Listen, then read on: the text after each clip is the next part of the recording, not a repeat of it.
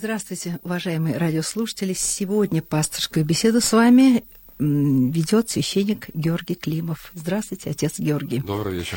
Добрый вечер. Сегодня наша тема трагедия фарисейства.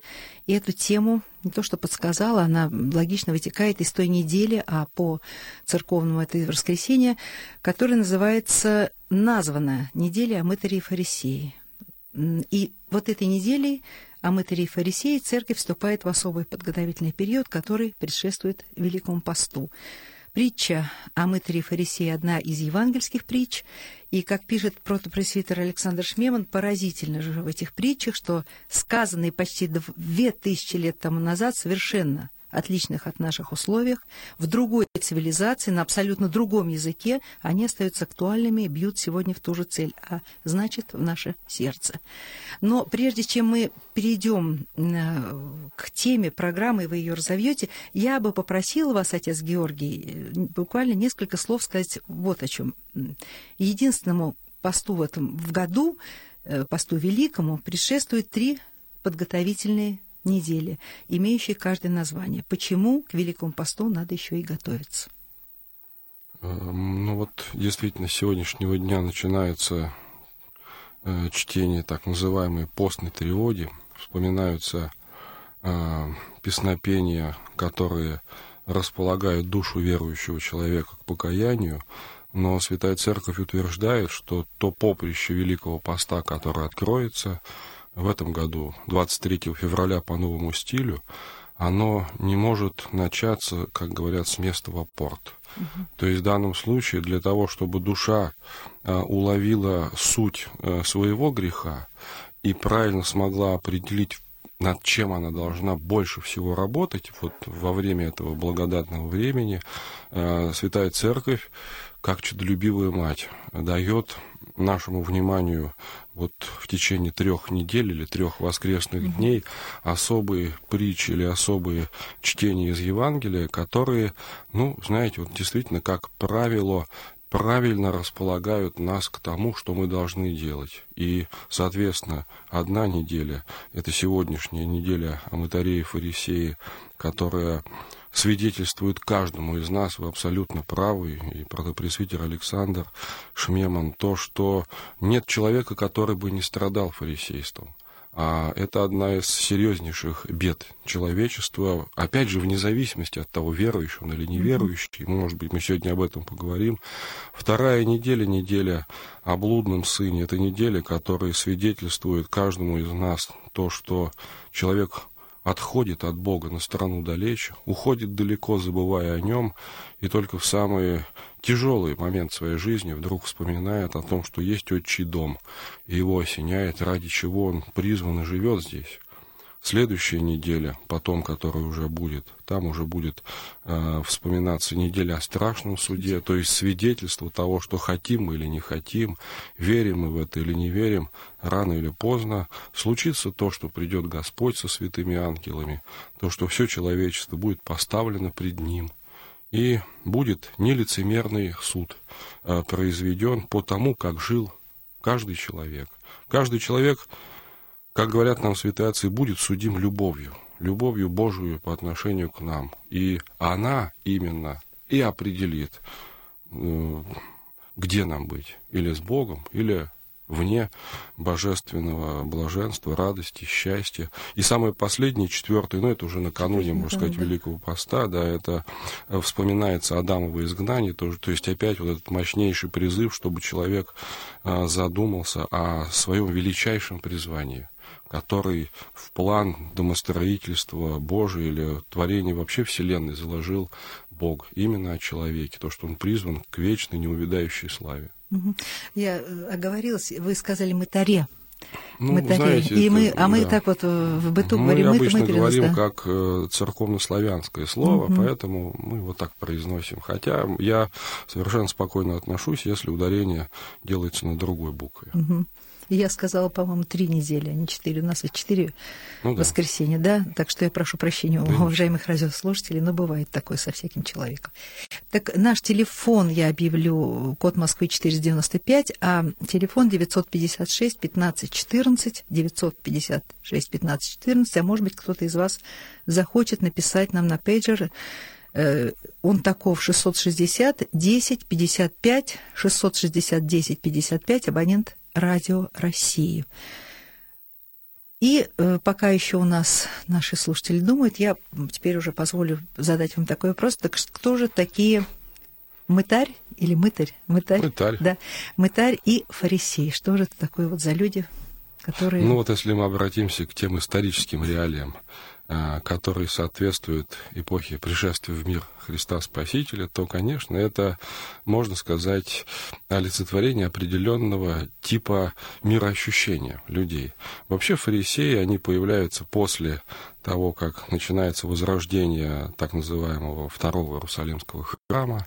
Вот, это особые ревнители, которые пекутся о исполнении закона Божия, заповедей Божиих, но с течением времени выветривается внутреннее горение у этих людей, и в их сознании акцент переходит на то, что можно исключительно исполняя внешний обряд, быть не только исполнителем заповедей Божией, но даже, а, можно сказать, вынуждать Бога на то, чтобы Он э, тебя спасал, чтобы Он тебя любил, чтобы Он тебя оберегал, чтобы Он тебя благословлял.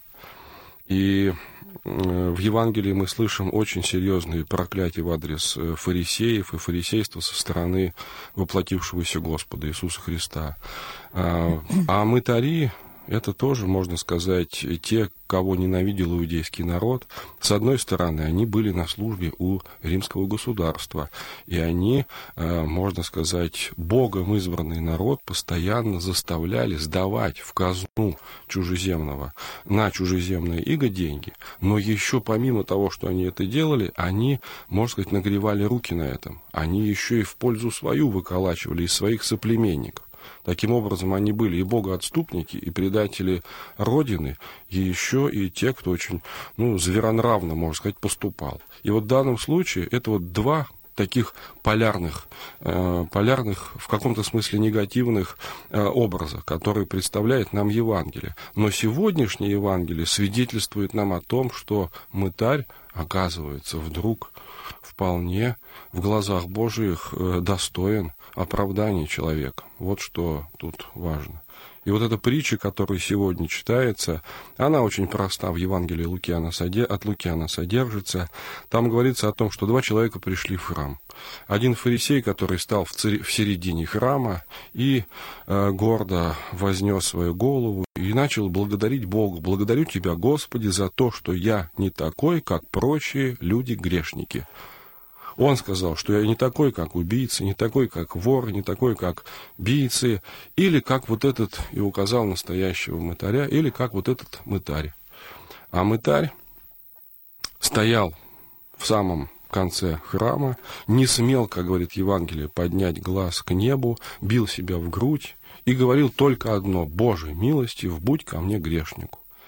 И Христос, заканчивая эту притчу, говорит, «Истинно говорю вам, что последний ушел из храма более оправданным, чем первый.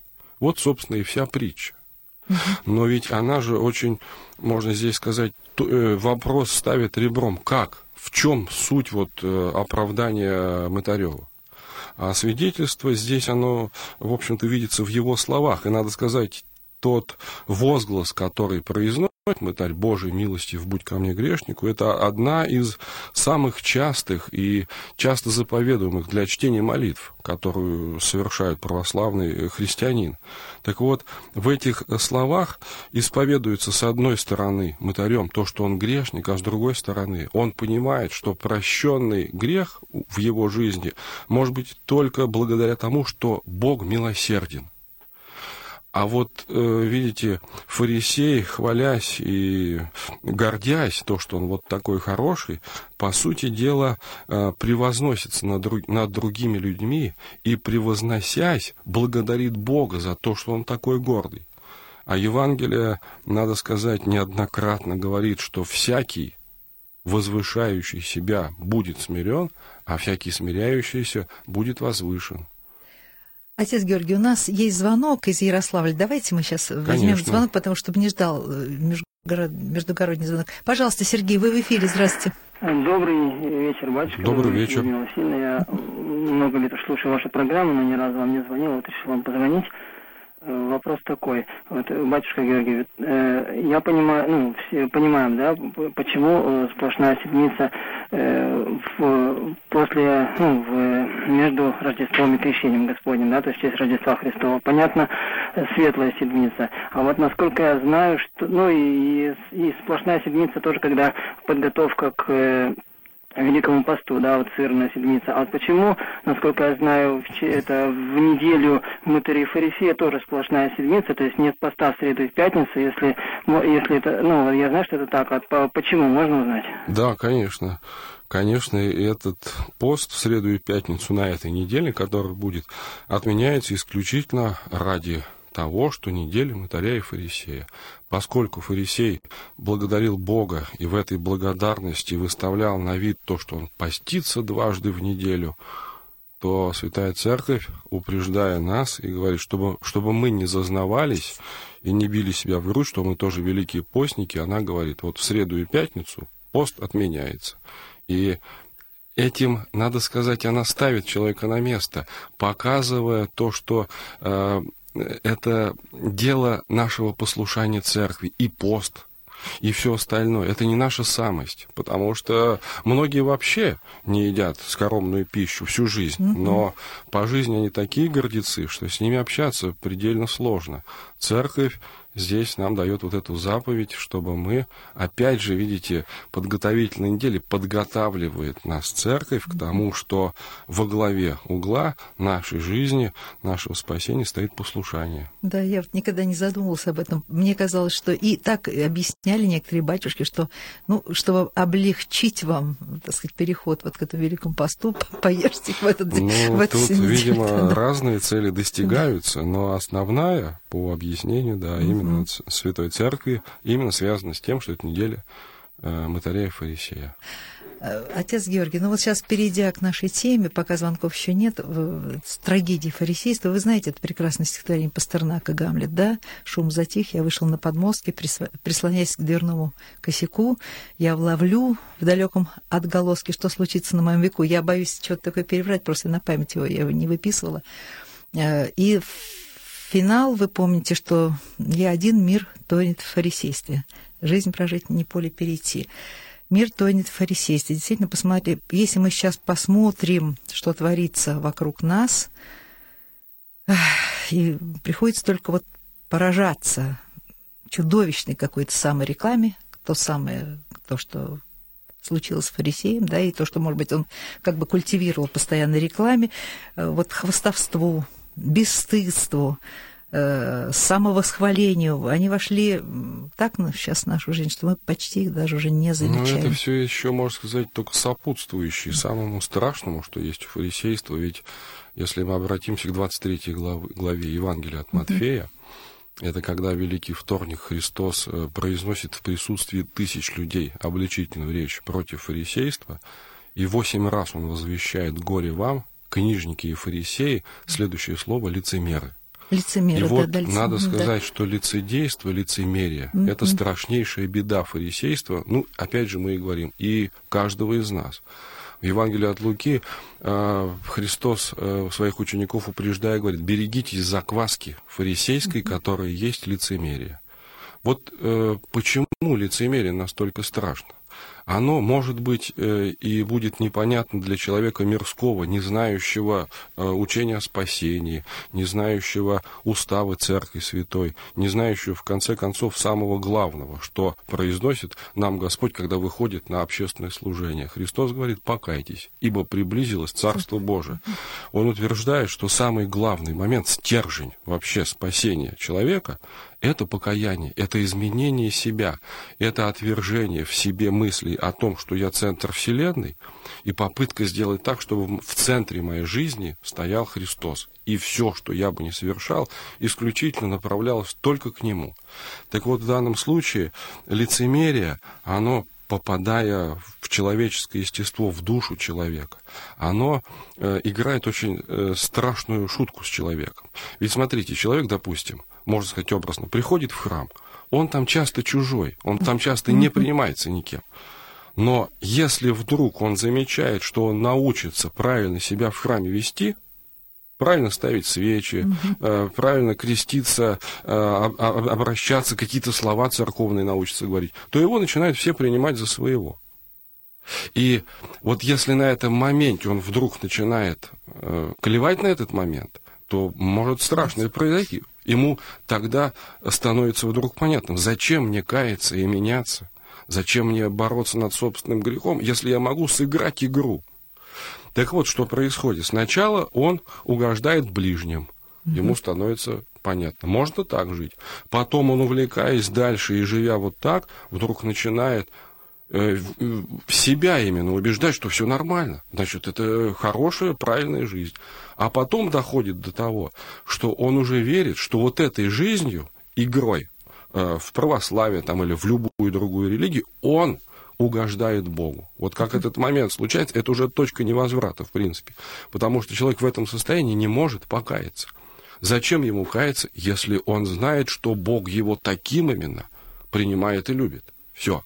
На этом заканчивается спасение человека. И Христос говорит, это самое страшное, что вообще в жизни человеческой может быть. Фарисейство. Фарисейство. Вот а, в чем его суть. А все остальное, как оно проявляется в жизни, угу. да, это уже, но это уже следствие, конечно. Да, но нас со всех сторон пытаются уловить, как я понимаю. Пытаются сторон, уловить, да, знаете, но когда угу. человек пронизывается вот этим, вот этим духом фарисейства, он становится, конечно, и жестоким человеком, угу. и злым человеком. У него можно сказать, становится нечувственным сердце. Он не откликается на беды людей, которые его окружают. Он может сделать, ну, что ли, такую приятную мину, э, пожалеть человека, сказать ему что-то добренькое там или светленькое, на слух. Да. И все, этим он ограничится. Ну или, может быть, что-то даже да. дать, но сказать, вот я. Конечно, да, конечно. А, а Христос ведь, когда говорит горе вам, книжники и фарисеи, лицемеры, а ведь он вот эту жестокость э, сердца, он показывает, каким образом он говорит, то, что вы поедаете, дом и вдов, лицемерно долго молитесь. То есть ради того, чтобы показаться молящимся, и еще вынуждая человека, давай мне денег, я за тебя буду молиться, они играют вот эту игру. Ну что может быть страшнее? У нас еще один междугородний звонок. Ижевск, Елена. Здравствуйте, вы в эфире, пожалуйста. Здравствуйте. Да, Елена, добрый вечер. Беспокоит город Ижевск, Удмуртия.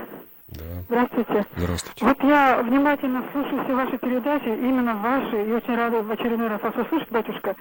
А вопрос у меня вот такого рода. Фарисейство очень часто понимается как понятие применительно к вероисповеданию, к вере. Э, а я считаю, что это понятие может применить и к поведению человека, его состоянию, в общественной жизни, в жизни общества и государства. Мы не можем быть исключены полностью из этой жизни. И вот уж извините, но я не могу обойти тему политики. А вот тот фар наш... Э... Ой, что прервалось? Э, что случилось? Нет у нас связи, да? Нет связи? Очень жаль, э, конечно. Ну, мне кажется, быть, что, да, вот радиослушательница, э, в общем-то, все правильно обозначает, но только мы об этом и говорим, что это применительно абсолютно ко всем людям. Это, это страшная беда. Но, понимаете, если мы э, переключимся на политиков и начнем судить и рядить всех и вся, то с чем мы останемся? Мы, э, в общем-то, в, в каком-то пределе своих вот таких осуждений дойдем до того, как вот этот вот фарисей, который пришел в храм и начал Бог благодарить за то, что он не такой, как прочие человеки-грешники. Угу. Видите, вот это вот внутреннее, внутреннее чувство, э, ну, такой, что ли, ложной праведности, оно ведь нас и высуж... постоянно вынуждает на осуждение. А, между прочим, в Евангелии Христос говорит о том, что между осуждением и лицемерием непосредственная связь. Всякий осуждающий ближнего, он лицемер. Почему, казалось бы нам? Но ведь э, церковное учение говорит нам о том, что э, в мире нет человека, который бы был не грешен. Все мы грешники. Поэтому всякое осуждение ближнего, или прямое, или косвенное, mm-hmm. есть не что иное, как выставление себя праведником. Но если мы все грешники, то значит это уже лицемерие. И вот этого надо бояться как огня. Не случайно Евангелие говорит нам, не судите, не будете осуждены. осуждены да. да, это очень момент э, важный. Другой вопрос, то, что э, часто ну, допустим, какие-то политические реформы или еще что-то отражается на нашей жизни, не просто, и нам становится от этого не весело, но этот вопрос надо как-то по-другому решать, наверное. А, ну, что, что мы сделаем, если мы осудим всех? Дальше-то что? Практически ничего. Да. Я еще раз повторю наш телефон. Код Москвы 495 956 15 14. 956 15 14. Отец Георгий, а вот э, почему мытарь, мытарь, господи, ну как меня заносит да ничего, ничего. Вот так хочется сказать. Прошу прощения перед всеми радиослушателями. Э, почему он войдя в храм и остановившись буквально у порога, не смея дальше делать шагу, э, но он бы мог какой-то избрать для обращения к Богу какую-то величественную молитву, какой-нибудь псалом, да, все. А он обращается к такой краткой молитве, и только ее произносит. Ну, мне кажется, что это было не без э, влияния на него, на его внутренний мир, э, влияния всеобщего осуждения. Ведь он, ну, можно сказать, как нормальный в каком-то смысле здравомыслящий человек ведь видел, как к нему все относятся. Он понимал, что его ненавидят. Он понимал, что он э, проклят от народа. Он понимал, что если этот народ избранный Богом, его ненавидит, значит, он и в глазах Божиих никто и ничто. И поэтому вот это чувство, представляете, чувство страха Божия, угу. кто он есть перед Богом, на самом деле не дает ему разинуть вот в таком ну смысле да. рот. Он дерзает только на, на самый минимум, который может, и то, можно сказать, говорит его сердце. Боже, милости, будь ко мне грешным. Mm-hmm. А что еще может сказать, в принципе, человек? Но, с другой стороны, он понимая, что грешник четко дает себе отчет, э, то, что вот грех может быть прощен не э, правосудием Божьим, а исключительно его милосердием, божественной любовью, потому что сердце его чувствует, видите? И вот, вот этот самый, может быть, в нашем контексте, в нашей беседы важный момент. Несмотря на всю его очень зловещую жизнь, как она обычно выставляется у мытарей в сравнении с фарисеями, mm-hmm. его сердце не было поражено лицедейством. Вот здесь он не играл. И это Господь возвышает. И вот, вот это чувство, даже, можно сказать, духовного восторга со стороны Христа в адрес э, именно мытаря звучит, что он идет более оправданный, потому что всякий, смиряющий себя, будет возвышен. Ну, вот этим Святая Церковь, конечно, утверждает, опять же, то, что главнейший добродетель это все-таки смиренно мудрее. Угу. Это, это мир, обретаемый с Богом, благодаря сознанию того, что я грешник с одной стороны, но с другой стороны, что Господь есть сама милость, которая всегда готова, если я сам захочу от этого исцелиться, избавиться, всегда готова прийти мне на помощь. Угу. Отец Георгий, ну вот э, фарисей, который стоит в храме, на, видимо, на почетном месте, да, да. Это человек богатый. Я думаю, что и мытарь, ведь он тоже исполнитель. Мытари были да, тоже, тоже богатые. да, в общем-то, да. Были, да. И вот это вот, эм, ну, все равно, вот сейчас я думаю о фарисее, вот он стоит в центре храма, и тут да. вспоминаются замечательные богатые люди, наши, э, российские, русские, например, Павел Михайлович Третьяков. Человек угу. очень богатый, купец, да, и да. человек, который сделал для Москвы и для России. Ну, я не знаю, как оценить это все. Ведь не зря его понесли, когда их хоронили, его понесли по улицам, по многим, поднося к тем да. заведениям, его которые очень любили, его да. очень любили. И вот мне показывали место, где он стоял обычно в храме. Вот храм, их домовый, домовый храм был, который теперь э, храм при Третьяковской галерее. Он стоял всегда так, чтобы его не видел священник даже. То есть он за каком-то... Но это, я так думаю, что была не гордыня, просто это было внутреннее состояние человека. Ну, конечно. Что, да... да нет, человек, который маломальски входит вот действительно в покаянный такое вот, можно, расположение духа своего, он понимает, что, в принципе, в храме для него другого места нет. Угу. Это он понимает прекрасно. И ему, с другой стороны, человеку который вот вдруг открывает себе, что ему есть в чем каяться, ему уже не до, до того, чтобы развлекаться, как многие приходящие в храм это делают, и не для того, чтобы назидать других своим да, да, да. видом, величественной осанкой, молитвой, как это делал, возможно, фарисеи. Тут угу. успеть бы самому покаяться, да спастись, вот в чем суть да. Да, вопроса. А вот, но фарисей уверен в том, что он делает добрые дела. Действительно, он Конечно. ду ду ду ду и не Ну. отдает в десятину, да, все. Но если вот э, интересно есть, кстати, вот хорошая передо мной лежит книга «Чтение на каждый день Великого Поста». Здесь и о подготовительных неделях говорится. И вот здесь приводится м, такая, как сказать, проповедь, наверное, святителя Феофана Затворника. Да. И он говорит о, о том, что такое все-таки, что должно, э, из чего складывается до- добродетель, да, э, или праведность, или всеобщая добродетель. И вот он говорит, что из, трех частей, из добрых дел, он говорит. А что такое добрые дела все-таки? Вот доброе дело, если разобраться. Ну вот опять же, мы не можем сказать, что фарисей не, до- не делал добрых Да. дел. Внешне, конечно, они были. Но ведь самое главное, вот внутреннее наполнение этого дела. Фарисеи верили, что достаточно вот совершенно, вне зависимости от того, что чувствует твое сердце, исполнить заповеди, принести жертвы, все. Этого уже достаточно на, в очах божественного правосудия для твоего спасения. Церковь учит нас нет. Она говорит, что внешний обряд – это только помогающее средство, которое располагает человека к чему? Обрести любовь к Богу. Ведь э, любовь ее ничем не спутаешь, люблю я Бога или нет. Каждый признается, что это, это часто бывает непросто. Но Господь говорит, вот как только она откроется, ты сразу вкусишь Царство Божие, пришедшее в силе, своим сердцем, потом, может быть, даже и как-то еще больше. И вот когда исполняешь заповеди именно с этим намерением, то все встает на свои места.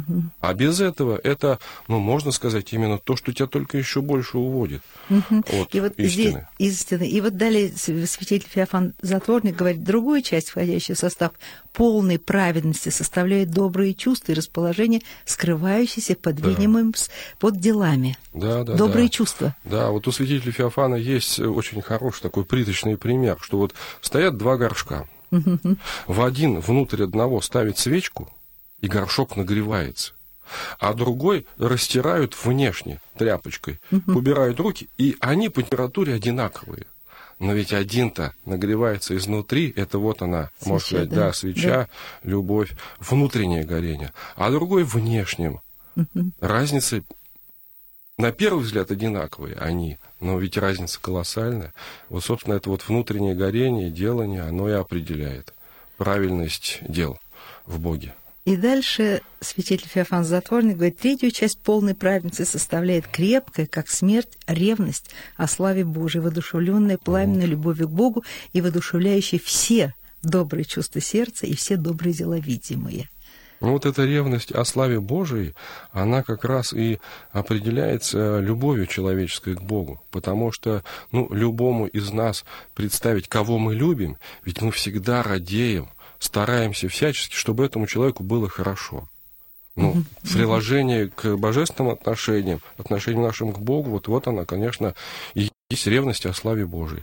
Ревность в деле Богоугождения. И тот человек, который ревнует об этом, кем бы он ни был, и вот э, даже вот во что бы он ни верил, он обязательно придет к истинной вере и будет спасен. И пример у нас есть, кстати, такие, это апостол Павел, помните, был фарисеем от фарисеев, и вдруг спаситель, можно сказать, человечества своей проповедью. Первоверховный апостол. Ну, вот такие примеры. Сейчас у нас остается ровно минута, даже немножко поменьше. А, Отец Георгий, пожалуйста, если можно, какое-то напутствие. Вот сейчас начинается подготовительная неделя, и дальше по Великий пост. Вот если Ну, как короткими, да. напутствие, да. вот, собственно, наверное, отталкиваясь, опять же, от недели о Матарее Фарисеи, о том, ну, важном моменте, э, который церковь нас упреждает, хотелось бы пожелать, чтобы все мы были, прежде всего, честными перед собой и перед Богом. Тогда все будет в нашей жизни хорошо и правильно. Огромное вам спасибо. Я напомню, друзья, что сегодня пасторскую беседу вел священник Георгий Климов, а темой нашей беседы была трагедия фарисейства. Всего доброго. Всего вам доброго, спасибо. До следующей встречи.